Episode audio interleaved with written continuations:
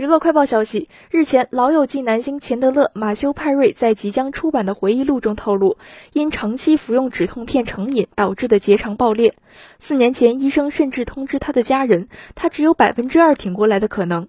他昏迷了两个星期，入院五个多月，使用结肠人造口袋九个月。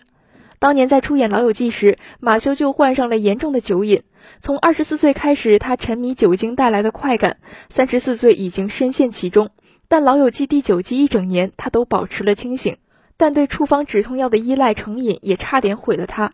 最严重时，他每天服用五十五片止痛片，体重下降到一百一十六斤。